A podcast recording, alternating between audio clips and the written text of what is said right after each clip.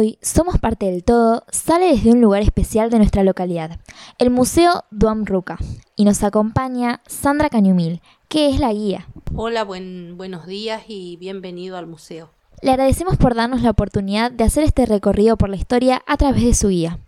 Y como queremos que nuestra audiencia también participe de esta experiencia, les vamos a contar, con esta charla, la importancia de tener un espacio de resguardo de la identidad.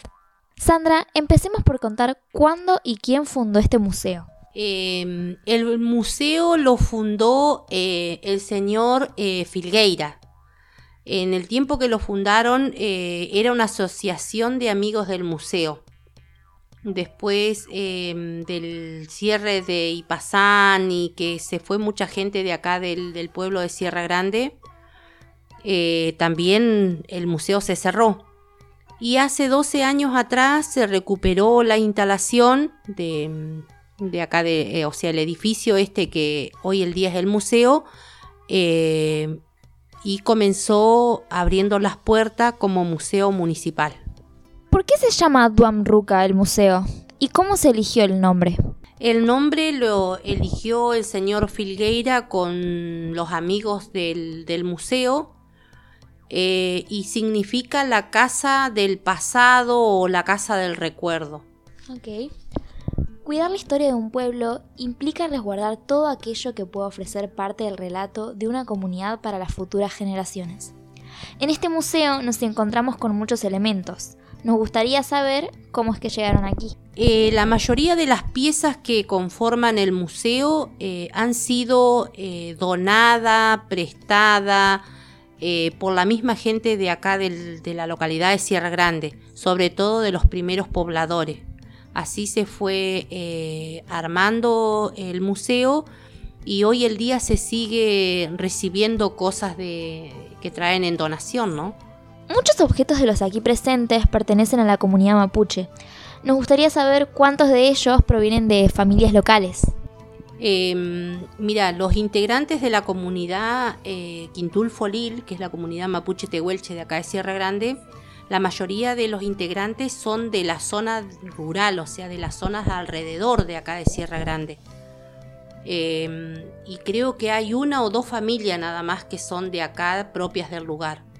Eh, así que em, diríamos que el resto es todo, todo de los alrededores las familias han venido de la zona rural más que todo. Muy, pocos objetos Sí, la mayoría eh, de la familia ha, contribuido con algún objeto, alguna foto, algún, no sé, una piedra o algo así, pero eh, es todo de, de, la zona, propio de cada lugar.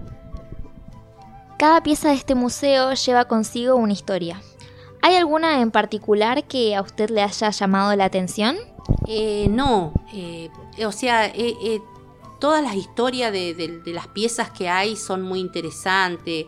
Cuando vienen te traen en una donación o un préstamo y te cuentan por qué, de cómo llegó o, a, qué familia, a qué familia perteneció, por qué decidieron hoy el día de traerla al museo. Eh, la verdad que todas tienen tienen una historia que, de alguna u otra forma te llega, ¿no? Sí, no, no tiene ninguna favorita. No, no, Trabajar en un museo significa estudiar, conocer, adentrarse en la historia de cada pieza. ¿Cómo se produce este proceso?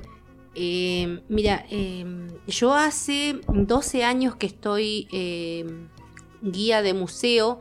Yo comencé representando la sala em, de pueblos originarios eh, porque la gente de la comunidad me eligió, porque soy parte de, de la comunidad, me eligió para que representar esa salita, ¿no? Y hoy ya han pasado 12 años, em, así que eh, ya, yo digo, soy parte del museo. Em, cuando comencé a trabajar, eh, yo conocía muy poco la historia de acá del lugar, de lo que es eh, la rinconada, las primeras familias que habitaron acá en el lugar. Y mm, yo siempre dije que no hay mejor libro, no hay mejor, em, mejor eh, clase que te la den eh, los propios eh, nativos, los primeros pobladores que hubo acá. Así que em, busqué y escuché mucho a, los primeros pobladores, ¿no? Como Don Segovia, eh, Belú González, em, Coco Paz, que también hemos tenido muchas charlas. Em, bueno, o sea, que ellos me contaran la historia, eh, porque yo no conocía esa parte de la historia. Podía hablar de lo que me tocaba a mí, que era del pueblo mapuche tehuelche, por lo que había escuchado de mis abuelos o de, de mis papás, pero no sabía la historia de los primeros pobladores de acá de Sierra Grande. Así que em, comencé, eso, eso fue mis capacitaciones, ¿no? mis primeras capacitaciones. Y de ahí me fui, em, fui conociendo más. Tampoco sabía nada de, sobre la mina. Sabía que había una mina de hierro, pero eh, no tenía ni noción de qué se trataba, cómo era, ni nada. Eh, también fui escuchando a muchos ex mineros y ellos me contaban la historia. Bueno, ahí aprendí también de, lo que era, lo que fue la mina de Ipazam. Eh, y ahora hace más o menos 4 o 5 años que recién pude salir a capacitarme a la provincia eh, a tener capacitaciones sobre museología. Eh, la verdad que se aprende mucho y ahí descubrimos que era el único museo que eh, contaba con una sala de pueblos originarios. La singularidad de este museo es que permite escuchar una parte de nuestra historia que por mucho tiempo no tuvo voz, la de la comunidad mapuche.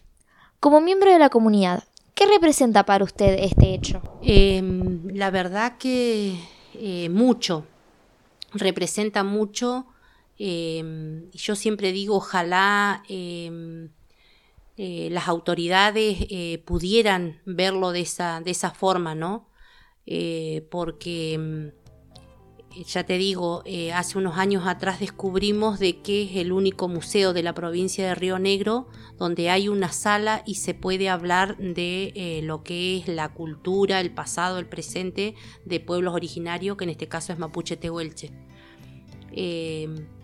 y acá nosotros lo vemos eh, a diario, la, importancia que tiene cuando viene el turista, que a veces se instala en esa pequeña sala que tenemos acá dentro del museo y donde quiere conocer la historia de lo que es el pueblo originario. Eh, y ahí nos damos cuenta nosotros del valor que tiene, ¿no? Eh, y que muchas veces no lo, no, no lo notamos o no lo hacemos conocer acá en nuestra localidad. Bueno, eh, agradecemos especialmente que hoy nos hayan abierto las puertas del museo. La invitamos a que le recuerde a la audiencia los días y horarios de visita para que todos puedan disfrutar de la guía. El museo está abierto de lunes a viernes de las 15 a las 19 horas. Ese es el horario que tenemos por ahora, porque como nosotros trabajamos mucho con la temporada, eh, cuando estamos en temporada de verano, eh, venimos a las 2 de la tarde, a veces son las 8, las 9 de la noche, hay gente y nosotros todavía tenemos la puerta del museo abierto. O por ahí cuando alguna escuela, algún grupo eh, bien quiere venir un sábado o domingo, hacemos una excepción, venimos, le abrimos las puertas, no tenemos problema pero el horario de nosotros es de lunes a viernes de 15 a 19 horas. Eh, bueno, Sandra, muchas gracias. Bueno, será hasta un nuevo programa de Somos Parte del Todo, un espacio creado por estudiantes con el objetivo de difundir y compartir nuestra historia.